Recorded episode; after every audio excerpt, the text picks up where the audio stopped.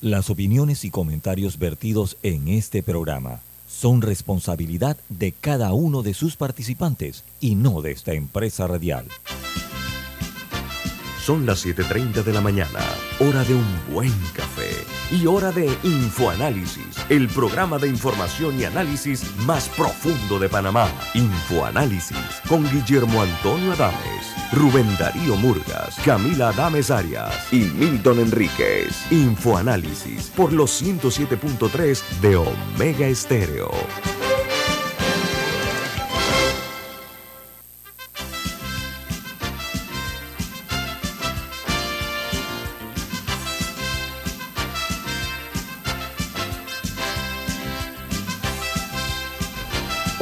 Buen día, bienvenidos. Esto es Info Análisis, un programa para la gente inteligente. Info Análisis es presentado por el staff de este programa que somos Camila Adames, Alexandra Siniglio y Guillermo Antonio Adames. Les recordamos que hoy es 29 de agosto del año 2022, se acaba el octavo mes del año. Parece mentira, ah, parece que fue ayer, como diría el poeta Armando Manzanero, ¿no? Amigos, este programa es presentado por Café Lavazza, un café italiano espectacular que puedes pedir en restaurantes, cafeterías, sitios de deporte o de entretenimiento. Te da la bienvenida a Infoanálisis. Pide tu Lavazza. Infoanálisis se ve en vivo a través de Facebook Live en video. También pueden eh, ver el programa en video después en YouTube. Ahí están colgados todos nuestros programas para que usted pueda tener la oportunidad de no perderse ninguno de los anteriores de hace una semana, hace un mes, hace un año, todos están en YouTube. También nos pueden sintonizar en la app de Omega Stereo y de igual manera en TuneIn Radio, TuneIn Radio y en el canal 856 en sus televisores, en el canal 856, canal de cable onda, perdón, de Tigo. Ahora iniciamos con los titulares de primera plana de los diarios más importantes del mundo. El New York Times titula La campaña de vacunación de otoño tomará nuevas vacunas, pero tendrá peor acceso. Dice que las vacunas anti-COVID se esperan poco después del Día del Trabajo y serán una nueva herramienta fundamental para frustrar las variantes de Omicron. Pero el dinero para distribuirlas se ha agotado significativamente con el parón que se dio con las vacunas. Mientras el Washington Post, su principal titular es que dentro de la guerra de Donald Trump en los archivos nacionales. Esta agencia que normalmente eh, eh, sería eh, una vista como afectada por una ola de amenazas y críticas desde que el FBI recuperó decenas de registros clasificados del Mar a Lago, el club de Donald Trump. Mientras el Wall Street Journal, su principal noticia, dice, los minoristas se enfrentan a compradores inquietos a medida que se acumula el inventario en estos. Dice que eh, las cadenas están eh, descontando artículos para hacer espacio para los productos navideños ante la temporada clave de compras, justo cuando algunos eh, compradores se retiran. Y en Brasil, ayer se dio el primer debate entre el presidente actual Jair Bolsonaro y el aspirante a mandar en Brasil Lula da Silva.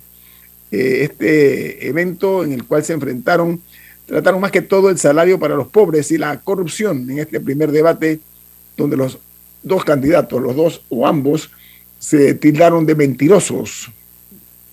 Mientras en México, los familiares de los 43 estudiantes de Ayotzinapa. Dijeron desde un principio que señalaban al ejército de México eh, de haber sido el participante en ese crimen de Estado.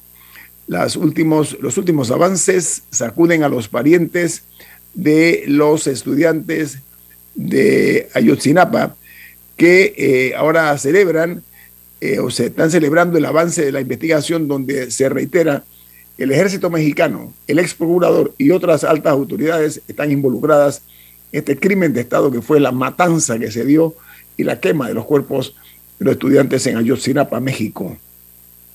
En Perú, un juez dicta 30 meses de prisión preventiva para la señora Jennifer Paredes. Ella es la cuñada del presidente Pedro Castillo y el fiscal le imputó tres delitos a esta joven dama.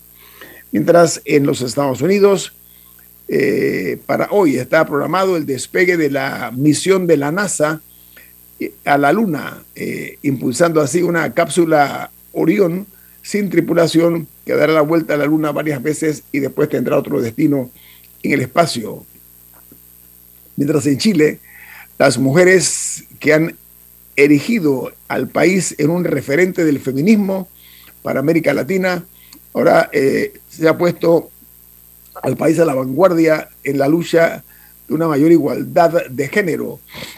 El proyecto de, eh, de construcción, de constitución, ha sido redactado por igual entre mujeres y hombres en Chile. Las encuestas dan una ventaja de rechazo al rechazo de la constitución que se eh, está manejando, eh, donde lo que resalta es el número de indecisos sobre cómo van a votar este referéndum. En El Salvador, Protección Civil reporta 11 fallecidos debido a las lluvias que se dieron desde el 25 de abril a la fecha eh, todos estos decesos, estas víctimas se registraron en un sitio que se llama La Unión. Y hablando de los Estados Unidos, el Wall Street Journal también titula hoy que el último lanzamiento de COVID boosters precederá a las pruebas con humanos. Dice que la eh, FDA, la Federal Drug Administration y los eh, fabricantes dicen que confían en que las inyecciones dirigidas a las subvariantes Omicron funcionen de manera segura, aunque no hubieran terminado, terminado las pruebas en los eh, humanos cuando la FDA ya tome sus eh, decisiones. O sea, eso es una medida que tomó la, como dice en inglés, la FDA. Mientras en Rusia se pronostica una fuerte subida de gas y el Reino Unido se prepara para meses muy duros con esta crisis de gas. Dice que en Moscú, sin embargo, la vida transcurre de manera normal tras seis meses de operación especial en Ucrania. Así le dicen los rusos a la invasión a Ucrania, una operación especial. Siempre se buscan estas grandes naciones, ese tipo de expresiones para minimizar el impacto de la intromisión en asuntos de otras naciones. Y a la dama, la, la hija del eh, magnate ruso que fue asesinada en Moscú. Bueno, ya ahora se supo que eh, ha muerto eh, el supuesto ejecutor de, este asesinato, el íntimo amigo de Vladimir Putin. En uh, Argentina, los K, así le llaman a los seguidores de Cristina Kirchner, los K volvieron a ocupar las calles en las inmediaciones del departamento o la residencia de Cristina Kirchner, incumpliendo lo acordado de despejar el cierre de las vías en el sitio próximo a la vivienda de la vicepresidenta. Entonces esto trajo como consecuencia que el ministro de Seguridad porteño dijo que si no despejan las avenidas, van a activar y actuar con la infantería de la policía de Buenos Aires. O sea, ya están diciendo vamos a entrar de una forma muy seria a eh, utilizar los servicios de la infantería para asegurar que esto quede despejado en el área. Y en Costa Rica, los precios de los medicamentos más usados se disparó en los últimos meses hasta un 66% este año. Así que las medidas del gobierno para abaratarlas eh, no surtirán el efecto esperado en corto o mediano plazo, de acuerdo a lo que ha advertido el Colegio de Farmacéuticos de Costa Rica. Esto me recuerda a la situación que estamos viviendo en Panamá. Eh, está dándose también en Costa Rica, donde el presidente eh, Chávez había anunciado de una forma muy directa que iba a acabar con los monopolios que estaban manoseando, estaban controlando los precios de las medicinas. Bueno, aquí está la respuesta, ¿no? Ahora se ve que estos, estos grupos que son poderosos económicamente no se van a quedar de brazos cruzados. Eso es lo que se esperaba también. Y en Colombia, y Venezuela, eh, estos, ambos, estos dos países intercambiaron embajadores para la normalización de las relaciones entre ambas, ambas naciones. Dice que con la llegada de Armando Benedetti a Caracas y de Félix eh, Plasencia a Bogotá, empieza un nuevo proceso diplomático entre Venezuela y eh, Colombia.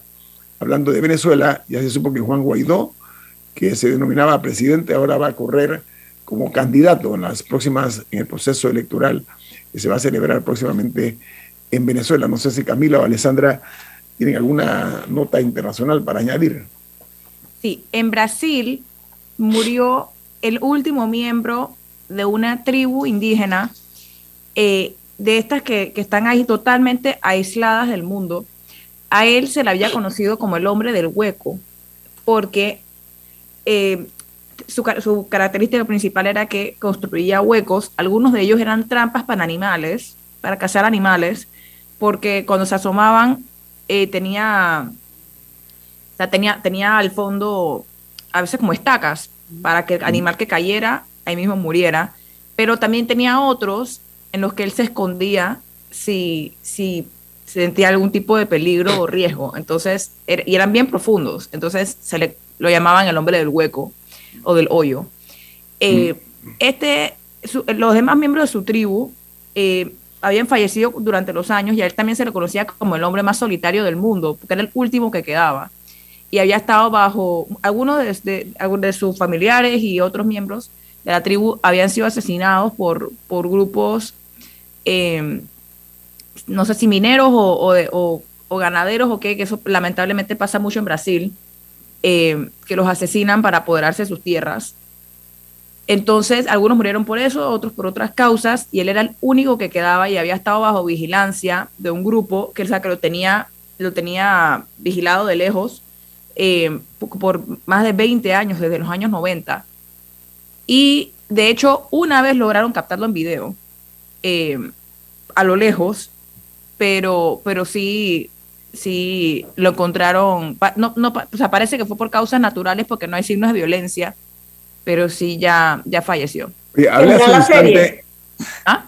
Vendrá la miniserie pronto, ¿no? Eso sí, ah, se, comercializa, se comercializa. oye, la, hablaba hace un instante del lanzamiento del cohete este a la luna por parte de la NASA. Ahora hay una noticia de última hora de la BBC de Londres que dice que citando problemas técnicos ponen en peligro el lanzamiento de este cohete eh, que se llama Artemis, es un proyecto muy ambicioso que pretende después enviar eh, hombres de vuelta a la Luna. Aparentemente los problemas técnicos impiden esta situación. Eh, el lanzamiento iba a ser a las 8.33 hora local desde el Kennedy Space Center en la Florida y dice la, la BBC de Londres que, eh, que la, el conteo, como se le conoce, eh, el reloj de conteo aparentemente ha sido puesto en espera y los ingenieros están en una carrera para ver si arreglan el problema con la cooperación de la temperatura. Es una lástima porque este es un proyecto muy ambicioso, como dije, los Estados Unidos de retornar a la, luna, a la Luna. Inicialmente de dar varias vueltas alrededor de nuestro satélite artificial, no artificial, nuestro, nuestro satélite natural con este eh, cohete que iba a lanzar hoy la NASA. Estoy viendo aquí las vistas en video de este evento. No, no sé si tenemos un minuto, Alessandro. Yo quisiera nada más, diste la noticia sobre el tema de Perú, pero a mí eh, me gustaría agregar que no solo es la cuñada del, del presidente eh, Castillo, esa noticia ya la, le hemos dado seguimiento aquí, sino que estuve leyendo que ella más que una, una hermana menor de la primera dama, quien también está siendo investigada, es prácticamente una hija de la pareja presidencial, porque tiene 26 años y fue educada prácticamente por el presidente Castillo y su esposa. Así que en los medios en Perú la llaman la hija, entre comillas, eh, y es la primera vez que un personaje tan cercano a la presidencia de la República del Perú está eh, en un proceso judicial de este tipo. Hay que seguirle la pista a lo que pueda ocurrir en Perú en las próximas horas. O sea, que no es una cuñada. Eh, no es una cuñada cualquiera. ok. Sí, esto es una situación muy delicada que se le está presentando. Le han soltado todos los caballos a esta joven mujer. Y la, y la tienen detenida porque eh, el juez determinó que hay riesgo de fuga, obviamente, por las posibilidades que ella tiene. Así que, bueno, me llama la atención también cómo funciona la justicia, la justicia peruana. Creo que, que, puede ser un ejemplo. ¿ah? Preguntemos a los cinco presidentes que están eh, detenidos, pues esa, esa pregunta es interesante. Cinco han sido detenidos en la historia de Perú, hasta ahora en la historia contemporánea. Vamos al corte comercial. Esto es Info Análisis, un programa para la gente inteligente. Omega Stereo tiene una nueva app. Descárgala en Play Store y App Store totalmente gratis. Escucha Omega Stereo las 24 horas donde estés con nuestra aplicación totalmente nueva. Del 31 de agosto al 4 de septiembre, casa tu casa en la feria hipotecaria Credit Core Bank, que tiene excelentes beneficios para ti al adquirir tu nuevo hogar. En la vida hay momentos en que todos vamos a necesitar de un apoyo adicional. Para cualquier situación, hay formas de hacer más cómodo y placentero nuestro diario vivir. Sea cual sea su necesidad, en Hogar y Salud los apoyamos haciéndole la vida más fácil, porque contamos con la experiencia necesaria para recomendarle lo que usted necesite. Recuerde, Hogar y Salud les hace la vida más fácil. Atención, amigos de Veraguas, ya abrimos nuestra nueva sucursal en Boulevard Santiago. Estamos abiertos en todas nuestras sucursales del país y le hacemos su entrega de forma gratuita en Panamá Centro. Para mayor información, puede consultar en Instagram y Facebook.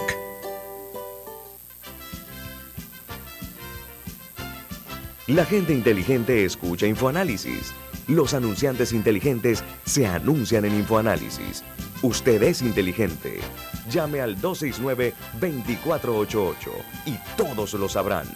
Infoanálisis, de lunes a viernes de 7 y 30, 8 y 30 de la mañana, en donde se anuncian los que saben. Tener casa propia es pura emoción, por eso ven a casarla desde el 31 de agosto al 4 de septiembre en la feria hipotecaria de Credit Corp Bank, que trae excelentes beneficios para ti. Ya viene InfoAnálisis, el programa para gente inteligente como usted.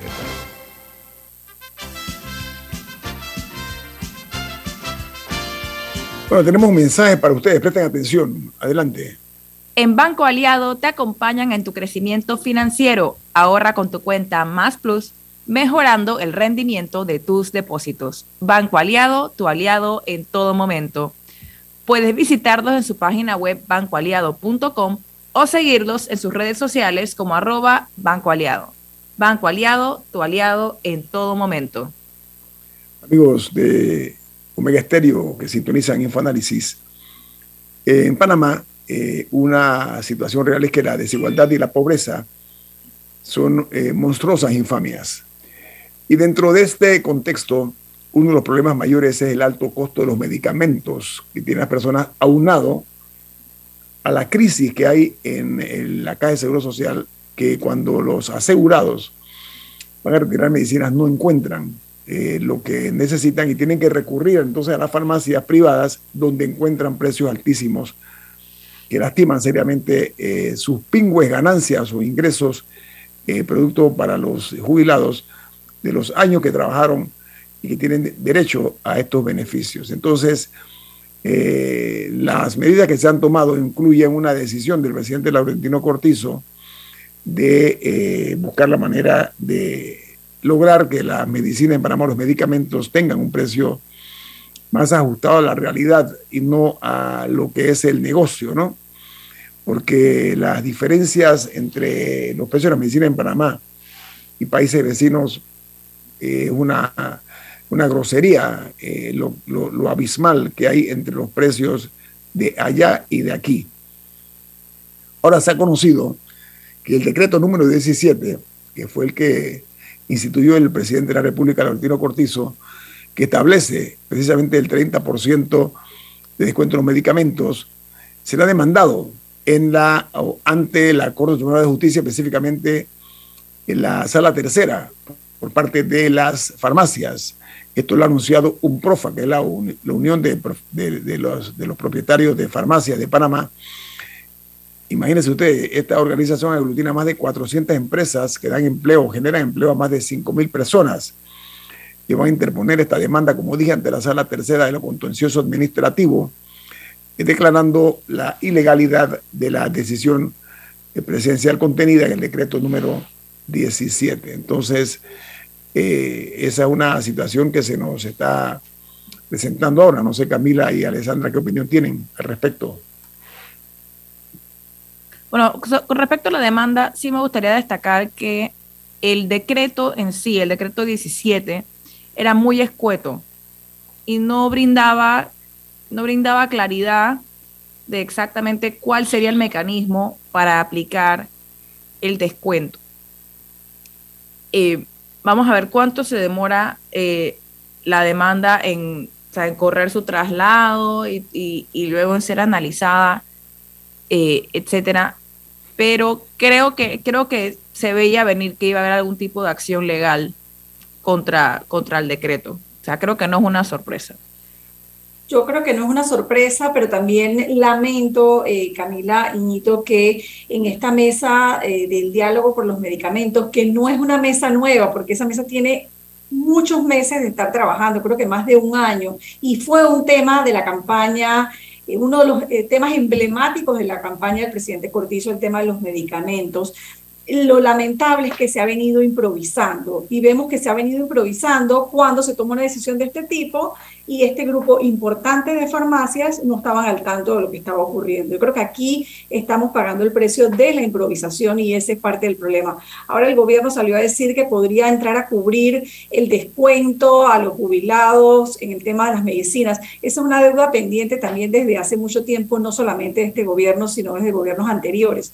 Entonces, lo que vemos es que se van creando como parches uno tras otro, pero no se resuelve en esencia eh, el problema y ahí es donde donde eh, vamos a seguir con esta convulsión en que, todas las semanas hay algo nuevo que nos tienen esta zozobra, ¿no? Y al tema de la caja del Seguro Social, creo que, hay que es importante agregarle lo del programa de invalidez, vejez y muerte, que es un monstruo mayor que tenemos allí, un monstruo latente que nos está diciendo que ya se sabe que a finales del próximo año no hay recursos para hacerle frente a los desembolsos de pago a los jubilados y simplemente no estamos haciendo nada lo decíamos en el cambio comercial, el último gobierno que hizo algo fue el de Martín Torrijos, trató de hacer una reforma eh, más profunda, pero hubo eh, una serie de protestas muy fuertes y tuvo que echar para atrás algunas medidas que había tomado. Y se sabía que eh, en ese momento las decisiones que estaba tomando eran un parche, era un, era un paliativo para tomar una decisión más profunda que ningún gobierno ha querido tomar, ¿no? Sí, mira. Pero eh, me, llama la atención que menciones la mesa de medicamentos, porque uno pensaría que esa mesa está instalada por lo menos desde diciembre. Creo que, creo que fue en diciembre.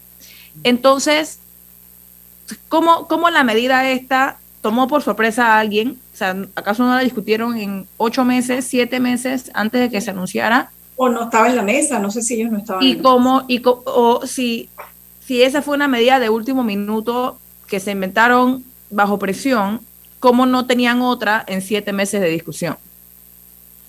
Mira, el problema aquí es un tema de sostenibilidad.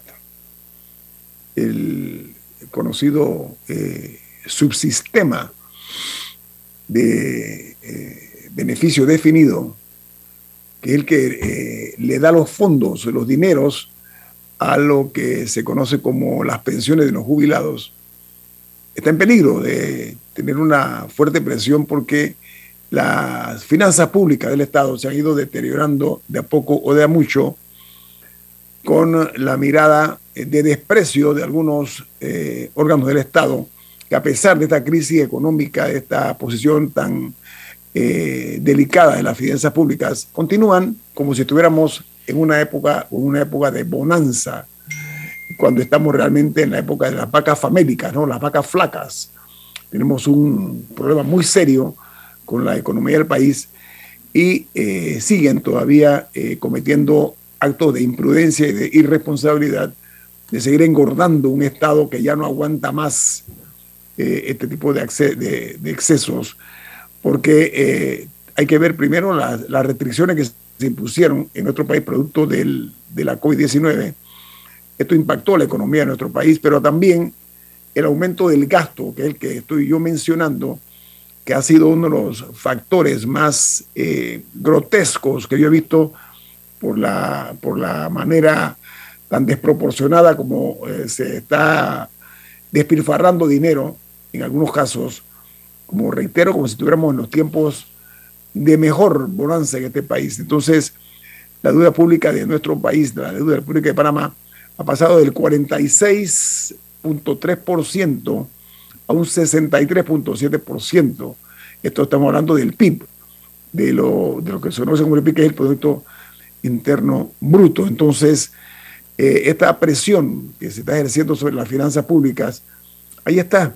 No, y algo importante, y algo importante es que ha sido ese aumento sin nada significativo que quede para el futuro. O sea, toda esa deuda ha sido en gasto corriente, o sea, en cosas que ya se fueron, o sea, que ya se gastaron y, o sea, no es inversión, cosas que no han tenido ningún tipo de... Es para pagar la cuenta. Es para pagar las cuentas diarias de la casa, porque no tenemos la línea 3 del metro todavía, bueno, esa sí está avanzando, creo que lleva un 19% de avance. El cuarto puente, ¿dónde está? Búsquenlo. Ahora el corredor de las playas no va a ser ni un corredor, va a ser un vil puente elevado prácticamente, y pero igual nos va a costar, nos va a costar eh, una cantidad abismal por kilómetro. Y aparte de eso dicen que van a hacer una autopista como una costanera por 500 millones de dólares. Vamos, vamos a ver cuándo. No, pero eso tiene un componente. Entonces tenemos todo este aumento en la deuda, pero no tenemos nada, nada para mostrar. La casa sigue teniendo goteras, eh, la hierba está crecida entonces, no, e, eso es lo grave, porque hay, hay buenas razones para endeudarse. Por ejemplo, las líneas del metro son buenas razones para endeudarse porque son cosas que, que dan desarrollo. Siempre y cuando no haya sobrecosto. Ajá, exacto, siempre y cuando no haya sobrecosto. O sea, pagar un precio razonable, pero, pero ese tipo de inversión sí tiene un retorno en la calidad de vida de los ciudadanos. Y son cosas que quedan para futuro y que, o sea, para la posteridad, por decirlo así pero no, no vemos ningún tipo de resultado ni razón para ese aumento desproporcionado en la deuda en relación al PIB y de la deuda en general. Pero mira, que aquí lo que a mí me inquieta personalmente es el comportamiento. es equivalente como si todos hubiéramos ido al casino en una casa, pero la casa se estuviera cayendo. O sea, son cosas que se fueron muy bonito mientras duró la gasolina barata y todas estas cosas, pero no queda nada. No, pero yo quiero referirme al comportamiento, como decía, anodino y hasta ineficaz de funcionarios en las últimas décadas que en lugar de tomar muy en serio esta situación de la crisis que se perfilaba, esto no es nada nuevo, esto viene ya de décadas atrás de varios gobiernos que saben que esto iba a terminar en una crisis y que eh, lo que hicieron fue que eh, reaccionaron ignorando un tema que es de moral pública y eso es parte de los, de los, de los reales eh, entornos que hemos visto en la clase política nuestra que ha gobernado nuestro país. Ahora estamos ya eh, llegando a un punto donde esto, y ojalá no sea así, tenga un estallido porque eh, el costo eh, que tiene el, el, hecho de que se le paga mensualmente a los jubilados, estamos hablando de 180 millones de dólares, pero el hueco que tiene la institución en esa materia es mucho mayor de lo que se esperaba. Y la deuda pública pues como dije, miren ustedes, este año se, se habla para el 2022 de que hay que cubrir un déficit del subsistema de beneficio muy duro. Y el año todavía no ha terminado, estamos en el octavo mes del año. Vamos al corte comercial. Esto es Info Análisis, un programa para la gente inteligente.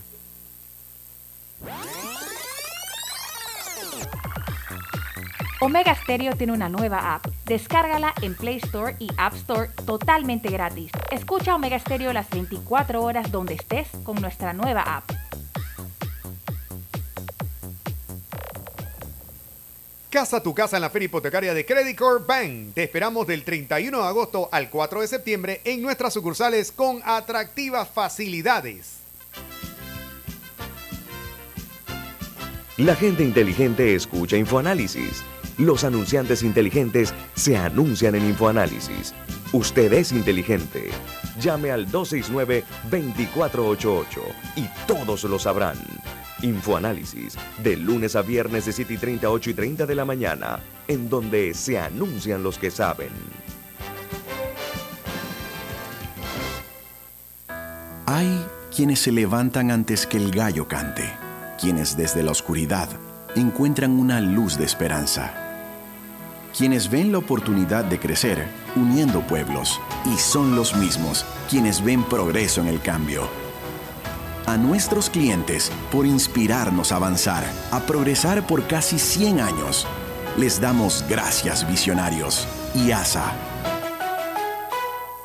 Llega el décimo a Max Store con los mejores descuentos en tus productos Apple favoritos. Financialos ahora y llévalos hasta en 36 cuotas sin intereses. Visita nuestras tiendas o entra en nuestra página web www.maxstore.com.pa y disfruta de todo el poder que tu tienda Apple autorizada tiene para ti. Aplica términos y condiciones. Buscando la mejor hipoteca, ven a la feria hipotecaria Credit Corp Bank y casa tu casa. Te esperamos el 31 de agosto al 4 de septiembre en nuestras sucursales. Ven y visítanos.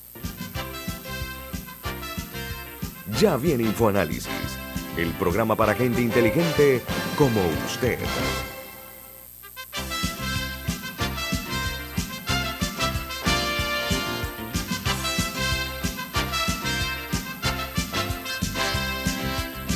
Amigos eh, de Infoanálisis, eh, hablamos hace un instante del despilfarro, ¿no? también hablábamos, se tocó muy tangencialmente el tema del corredor de las playas, el famoso corredor de las playas. El único que queda de él es que se construyeron allí saliendo de la autopista de Arroján la Chorrera, allí eh, se ven eh, o quedan los vestigios de unas columnas, ¿no? Eso es lo que se ve del corredor de las playas. Sin embargo, ahora se ha anunciado, e, este corredor de las playas lo iba a hacer una empresa española en conjunto con eh, la, la, FCC, que es una empresa donde tiene también intereses el multimillonario mexicano Carlos Lim. Yo recuerdo, Alessandro, tú vivías en España, que los medios españoles sacaron una nota, yo yo, la leí, o las leí, que ellos, la FCC había aceptado que había recibido el pago de 96,7 millones de dólares eh, que habían pagado, millones de dólares que habían pagado 96 millones de dólares a autoridades panameñas por la, el logro de contratos eh, en la línea del metro y en la ciudad hospitalaria. ¿Ok? Recordamos eso. Bueno, aquí en Panamá no pasó nada. Yo no he visto que se ha levantado ni siquiera la punta de la alfombra para ver qué hay debajo de la alfombra de este escándalo, donde esta empresa FCC, yo leí la estrella de Panamá, que fue la que se atrevió a publicar, que ellos reconocían ahí en España que habían cometido delitos en, la República Panamá. Fue titulares en, los principales medios. Sí. Entonces, eh, como decía, esta empresa de Carlos Slim, que, ellos eh, eh, llamaron el corredor de las, eh, creo que la empresa se llamaba algo así como corredor de las playas. El consorcio. Consorcio. Consorcio, perdón. Eh, ellos se declararon culpables en España por delito contra la administración pública. O sea, ya de hecho este proyecto comienza con una pierna dislocada o por lo menos fracturada, ¿no? El consorcio era como de Brecht, además, ¿no? Estaba en conjunto con Brecht. Ahora, los ejecutivos de esta empresa voy a dar los nombres, ¿eh? los ejecutivos que fueron los que hicieron la delación premiada. Dice, ellos se llaman Julio Casca García y Eugenio del Barro Gómez. Uno de ellos está trabajando para, ¿qué se llama? OHC, que ahora es Odebrecht, cambió el nombre, ¿no? Eh, ellos fueron eh, indagados. No, no, no, no, eh, no, creo que es otro nombre. Algo, con O. Bueno, el, ahí se habló de, ellos aceptaron que habían pagado sobreprecios. Imagínense ustedes, el valor de mercado de lo que es el, la tonelada de acero, generalmente de 800 a 850 millones de dólares, bueno, ellos soplaron los precios, ¿sí? A 1.200 dólares por encima del valor. No honor. ¿Ah? No honor. No honor. Sí, no de Gresh. Entonces, lo que yo me pregunto es, primero, eso que ha quedado en la nada, por, por una parte, pero por la otra, ahora se está hablando de que se está modificando este corredor de las playas iba a tener una longitud de 32.65 kilómetros. Iba. De longitud, te repito. Y ahora se anuncia con bombos y platillos que eh, se va a iniciar ahora la construcción de una eh, eh, carretera que es una autopista a cuatro carriles que va se va a pagar peaje y se va a realizar a través de la, eh, lo que se llama la asociación público-privada y se va a achicar el proyecto. Eh, estamos comunicándonos con el exministro de Obras Públicas, José Antonio Domínguez, porque vamos a hablar ya con mayor eh, propiedad en términos de ingeniería, un profesional casualmente, eh, exministro José Antonio Domínguez, ¿nos escucha? Buenos días, ¿cómo estamos? Oiga, no lo vemos, active su camarita, si tan mal. Ahora, ¿cómo está, ministro? Ponga la, la, camarita para poder eh, verlo. Muy bien. Oye, usted tiene su automóvil, ¿no? Por lo que veo. Sí, sí, sí, me tuve que estacionar para poder eh, atender la, la llamada. no, está llevando a sus hijas a la escuela, ¿no? ¿O, estoy especulando? Acabo de dejarla en estos instantes. la lógica es una ciencia exacta. Oiga, exministro Domínguez, estamos hablando aquí en este programa porque nosotros eh, vemos las cosas de diferentes miradores, obviamente. Eh, la situación que se ha presentado de que ahora el, famoso eh, corredor de las playas, que era una ilusión que teníamos todos de que íbamos a salir de, ahí mismo del punto señalado hasta San Carlos, era un gran alivio para ese movimiento vehicular, pero además iba a crear desarrollo mayor en esas áreas. Ahora resulta que se está hablando de un proyecto que va a costar una, eh, una carretera cuatro carriles que se llamará la autopista costanera. Se va a pagar peaje eh, que irá de Panamá Pacífico, aquí, eh, después del Puente de las Américas, hasta Campana, y que va a ser licitada por el MOP. Usted que habla, conoce mucho el tema del Ministerio de Obras Públicas por dentro, ¿qué le parece esta decisión de acortar la longitud del proyecto, hacerlo distinto, después que ya están los pilotos y otras cosas más, que se invirtió y se gastó dinero? Este cambio, como usted lo ve desde la óptica de un profesional de la ingeniería y un exministro de Obras Públicas? Bueno, eso demuestra el nivel de preparación que tienen los funcionarios, la, improvisación de la que son objetos. Ya lo hicieron con el cuarto puente sobre el canal, un proyecto que iba a costar alrededor de 2 mil millones. Estoy seguro que va a estar por arriba de los 3.500 con las mejoras que le hicieron, que no sé cuáles son, pero solamente sé que nos va a costar más.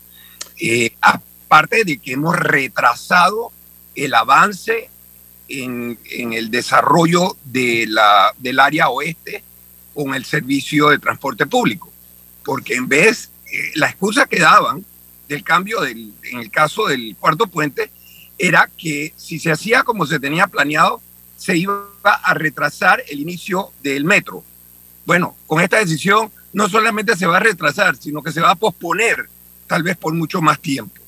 En el caso del corredor costanero que han dicho, es otra improvisación, pero me preocupa mucho, eh, Guillermo, que si nosotros, según el ministro, no tenemos fondos para reparar las calles estemos pensando en proyectos nuevos. Yo no pensaría en un solo proyecto nuevo hasta que yo tenga las calles de toda la República en buen estado. Tú tienes la columna vertebral que, es la CPA o carretera panamericana. Transítenla y después me echan un cuento. Todos los días se queja la gente de esa carretera. Entonces, obligamos a que el pueblo no obedezcas las señales de tránsito, porque en vez de, transitar en el carril extremo derecho, o sea, pegado al hombro de la carretera, van en el carril central, porque el carril derecho está vuelto una, una etcétera. Entonces, después los inspectores de tránsito ven a alguien conduciendo de forma irregular, lo multan, pero la culpa es del Estado es del Ministerio de Obras Públicas por no darle el mantenimiento que requiere la carretera. Pero, ministro, permítame un segundito. Eh, ministro, hay una situación real. Usted ha tocado un punto medular en esto. El ministro de Obras Públicas dijo a los cuatro vientos que la situación precaria, ruinosa en que están nuestras calles y carreteras es producto que no tiene dinero o no dispone del dinero en, eh, en su presupuesto. Eso fue lo que dijo el actual ministro de Obras Públicas. Sin embargo, ahora anuncia eh, con mucho estruendo que se va a licitar este proyecto de una costanera por 517 millones de dólares. Lo que usted dice es muy sensato y resalta la insensatez precisamente por lo que usted llama la improvisación de la actual administración del Ministerio de Obras Públicas. Amplíeme sobre eso porque a mí tampoco me cuadran eh, ese tipo de, decisiones, exministro Domínguez. Sí, mira, eh, yo no sé remontarme, a mí no me gusta estar comparando tanto. Yo me acuerdo en el año 1993, cuando el presidente Guillermo Endara me nombra ministro. Yo había estado un año anterior como asesor del ministro Alfredo Arias. Había visto la, metodología que había aplicado el ministro Arias para el manejo del ministerio. Yo no quería aceptar el cargo porque sentía que estaba un poco joven para ese cargo de mucho peso. Sin embargo, sí tenía el conocimiento y así me lo hizo eh, reconocer el mismo Alfredo cuando me insistió en que aceptara el cargo. Eh, nosotros dedicamos todos los esfuerzos habido y por haber y cada centavo que teníamos en el presupuesto a darle mantenimiento a toda la red vial que pudimos con lo que teníamos. Nosotros no dijimos, no tenemos plata. Y para información del ministro, veníamos de una quiebra total del Estado, donde tratar de recuperar la economía, los expertos habían dicho que iba a tomar dos periodos presidenciales después del de Endara. Y Endara lo logró en el de él.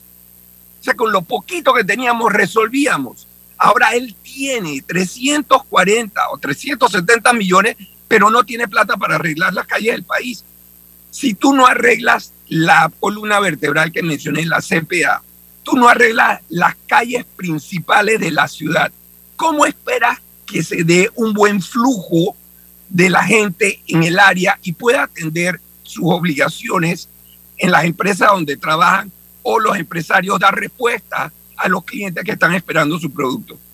Es ridículo, ridículo tratar de meterse a hacer proyectos nuevos cuando la urgencia es mantener lo que tiene que está en muy, pero muy mal estado.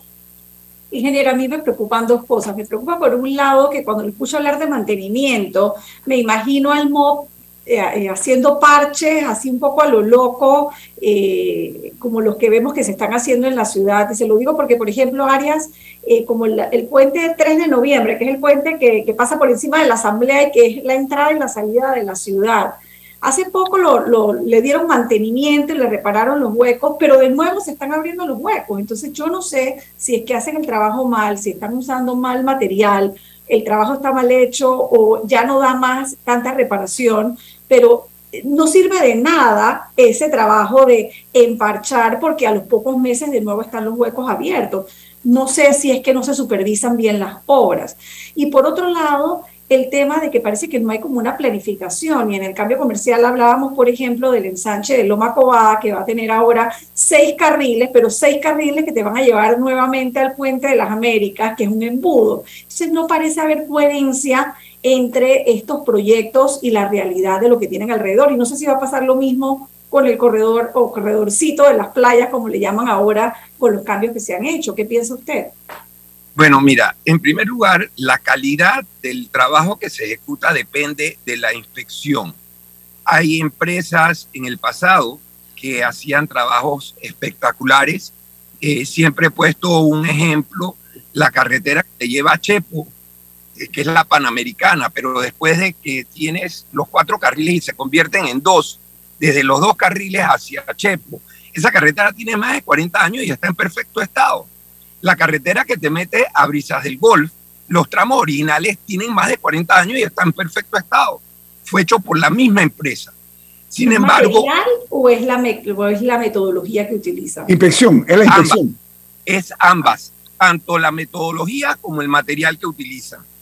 Lo que tú te refieres del puente eh, de, que pasa al lado de la asamblea está en mal, pero muy mal estado. Eso causa mucho malestar cuando tú tratas de transitar por él por la cantidad de huecos. Y eso significa que lo que hicieron estuvo muy, pero muy mal hecho. Recuerdo las palabras del exministro Arosemena. ¿A quién se le ocurre poner asfalto sobre un puente de concreto? Él mismo, el puente sobre Brisas del Golf, el, el puente de Giros, traten de transitar te van a ver que un puente que tú puedes andar normalmente en buenas condiciones, alrededor de 50, 60 kilómetros, terminamos andando a 15 porque es peor andar sobre ese puente que andar en una lancha en Mar Picado. Ministro, tengo un corte comercial. Oiga, tengo un corte comercial. Yo le, invito, yo le invito a que dé un paseo sobre ese mar picado, ¿sabe dónde? El puente elevado vehicular ese que está aquí donde está la Ford, en la, eh, carretera transísmica.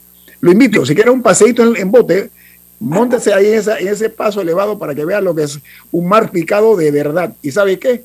Por ahí transitan cientos de miles de panameños todos los días y están mirando para otro lado. Eh, hay una incompetencia, hay una serie de acciones disparatadas que estamos viendo, porque invertir ahora mismo, y uso el término invertir para ser generoso, 517 millones de dólares en una carretera que se ha achicado, como dice Alessandra, con, mucha eh, eh, digo, picardía. Oye, resulta que este mini, eh, ¿cómo dijiste tú, Alessandra? Mini costanera, el corredorcito, porque el, corredorcito ahora, ya no es corredor. Ahora, aquí se piensa nada más en millones, aquí no se piensa en cosas como usted dice, ministro, de resolver los problemas que ya estamos viviendo y estamos pensando en proyectos eh, multimillonarios. Vienen más aquí en Info Análisis. Este es un programa para la gente inteligente. Omega Stereo tiene una nueva app. Descárgala en Play Store y App Store totalmente gratis. Escucha Omega Stereo las 24 horas donde estés con nuestra aplicación totalmente nueva. En busca de la casa ideal, casa tu casa en la feria hipotecaria Credit Corp Bank. Visita nuestras sucursales el 31 de agosto al 4 de septiembre y emocionate con nuestros préstamos hipotecarios y sus atractivos beneficios. Te esperamos. La gente inteligente escucha InfoAnálisis. Los anunciantes inteligentes se anuncian en InfoAnálisis. Usted es inteligente. Llame al 269-2488 y todos lo sabrán. Infoanálisis, de lunes a viernes de 7 y 30, 8 y 30 de la mañana, en donde se anuncian los que saben. Si desea que sus colaboradores trabajen desde su casa, podemos ayudarle. En Solutexa somos expertos en aplicar la tecnología a las técnicas y trabajos de oficina. Contáctenos en solutexa.com.pa o al 209-4997. Solutexa. Ven a casar tu nueva casa en la feria hipotecaria Credit Core Bank y sus préstamos hipotecarios. Visítanos el 31 de agosto al 4 de septiembre en todas nuestras sucursales para que conozcan nuestras hipotecas y todos sus beneficios. Ya viene InfoAnálisis, el programa para gente inteligente como usted.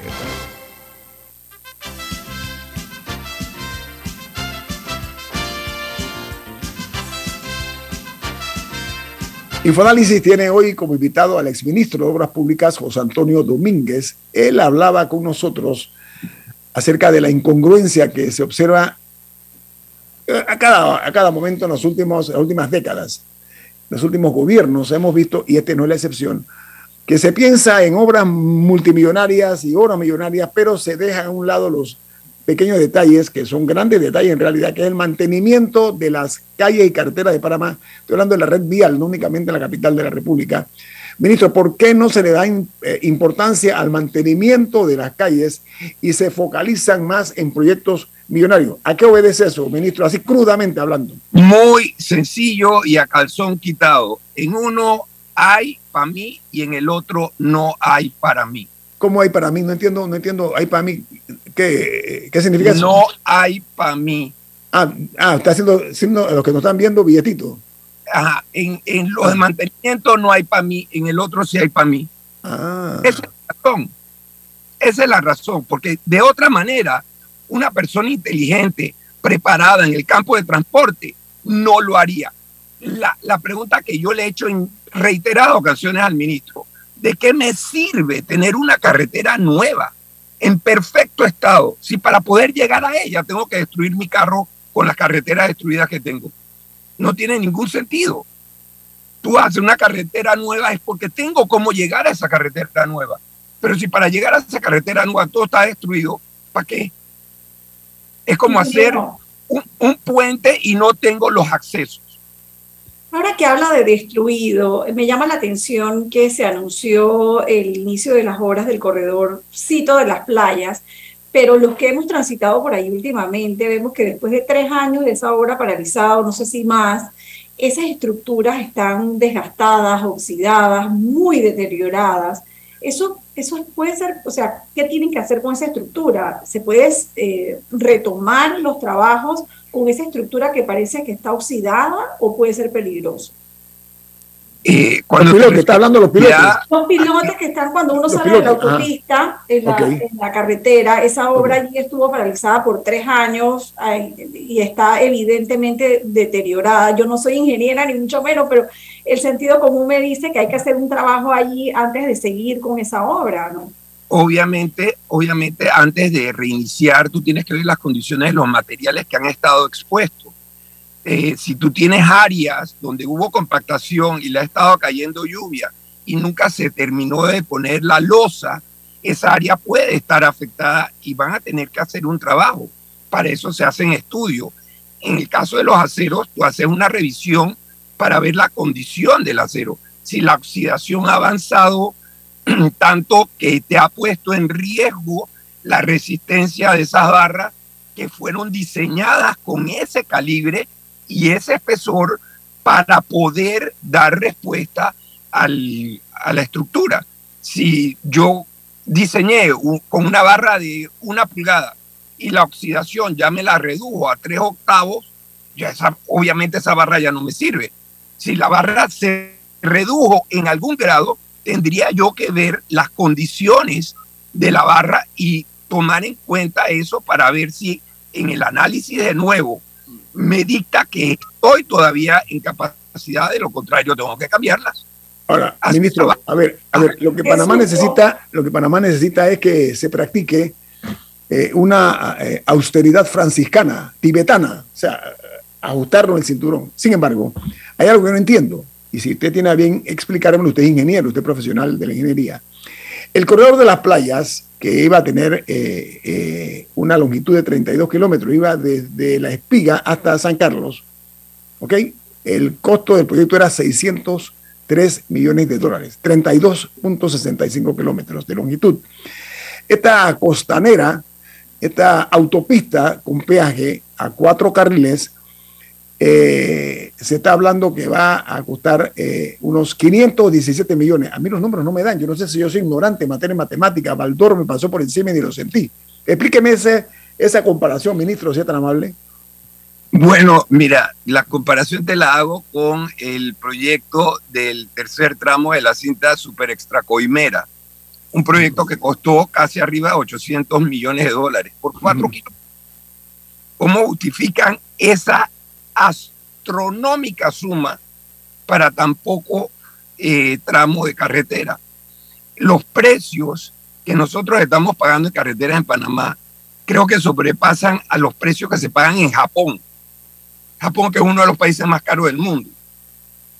Y nosotros no tenemos esos costos. No, pero explíqueme por qué, a ver, repito, 32.65 kilómetros que van, y soy puntual, ¿ah? Desde la Espiga hasta San Carlos, 32 kilómetros, el precio fue 603 millones. Este proyecto que se pretende licitar ahora, estamos hablando de una longitud mucho menor que va de, de Panamá Pacífica hasta Loma Cobá, ¿Cómo, hasta Loma Campana, perdón. ¿Cómo se justifican esos 500 millones, eh, ministro, versus un proyecto de mayor longitud? Bueno, te lo voy a poner transparente, Guillermo, muy transparente.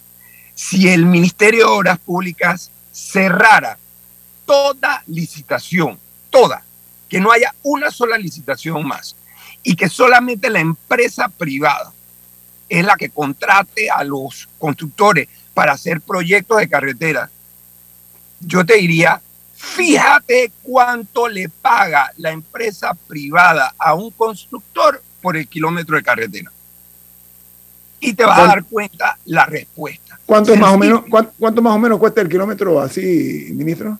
Hoy no debe estar arriba del 1.5 millones de dólares el kilómetro de dos carriles. En concreto, 1.5 ah. millones. Cuando tú ves, si tú sacas los números, 600 millones por 35 son casi 20 millones de dólares el kilómetro por cuatro carriles. Si eso huele, entre dos son 10, 10 millones de dólares. ¿Eso qué suena, ministro? ¿Eso suena a qué? ¿A qué tú crees? Hay bastante para mí. Mm. Hay mm. bastante para mí. Se llama sobreprecio, ¿no? Se llama sobreprecio. Eso se llama sobreprecio. Eso se llama sobreprecio y no es para mí. Hay bastante para nosotros, para nosotros, porque es un grupito. Mm. Lo que está pasando está bien orquestado.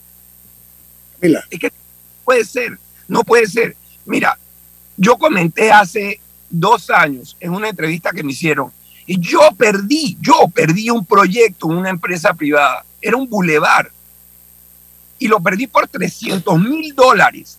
Era 1.2 kilómetros. Lo perdí por 300 mil dólares porque tuve un error en el cálculo. Me habían hecho mal el cálculo de todo lo que era infraestructura eh, de hidráulica.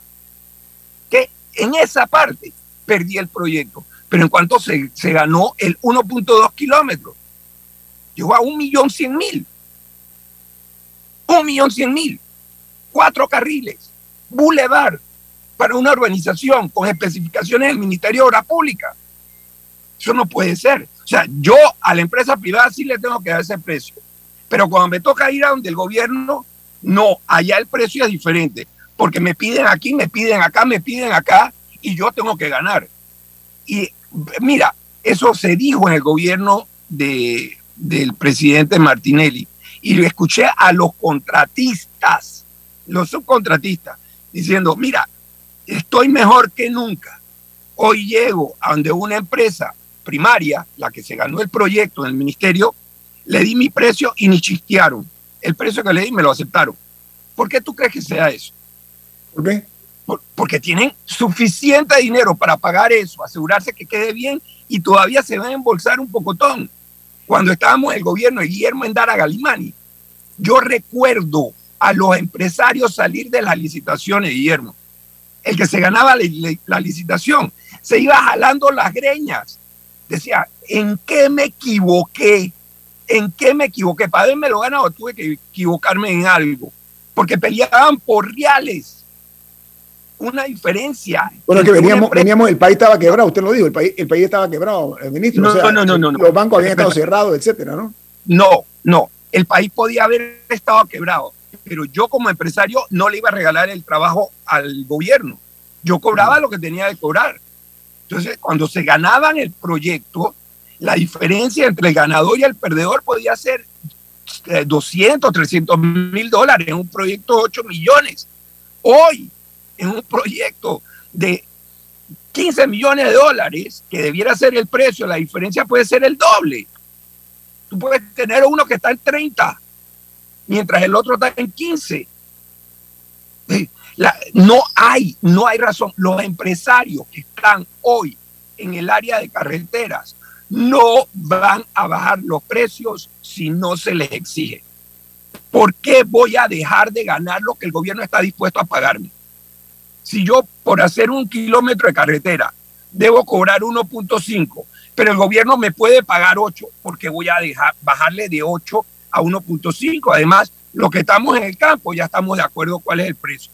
Este proyecto es para ti, el otro es para mí y el otro es para mí. Así están trabajando. ¿Y tú, quieres ¿Tú quieres proyecto?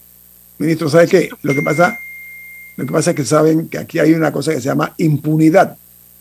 Claro. Sabe cualquier tipo de desmanes que se cometan, de sobreprecios que se impongan.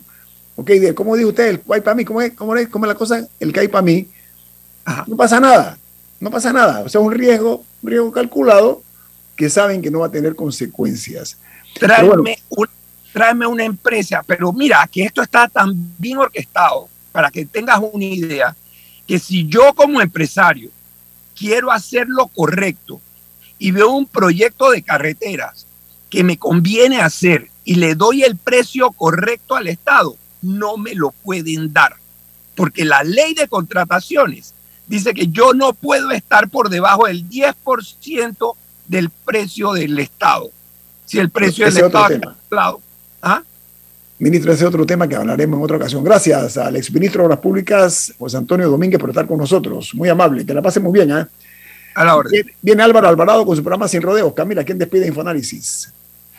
Café Lavazza, un café para gente inteligente y con buen gusto que puedes pedir en restaurantes, cafeterías, sitios de deporte o de entretenimiento. Despide Infoanálisis. Ha finalizado el Infoanálisis de hoy. Continúe con la mejor franja informativa matutina aquí en Omega Estéreo 107.3, Cadena Nacional.